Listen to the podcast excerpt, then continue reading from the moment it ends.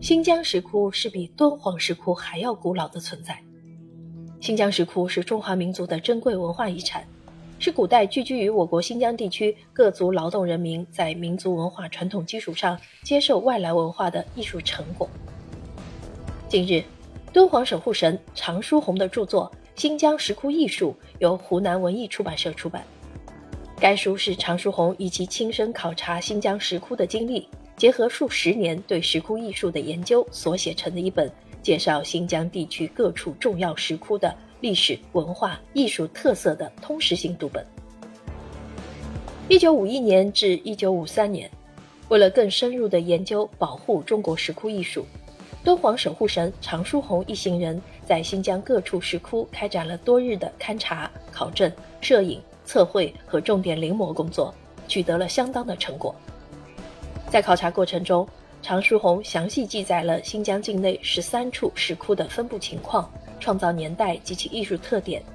既有对重要的新疆石窟，如克孜尔石窟、库木吐拉石窟等地的详尽分析，又有对不为人知且难以涉足的土峪沟石窟、雅尔牙石窟、圣金口石窟的充分阐释。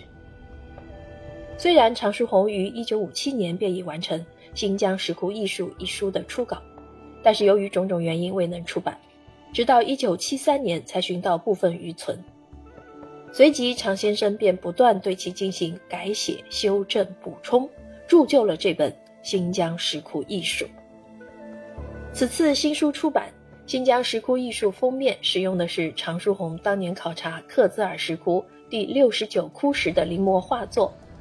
此幅临摹作品呈现出具有新疆佛教石窟绘画特征的边饰视觉效果，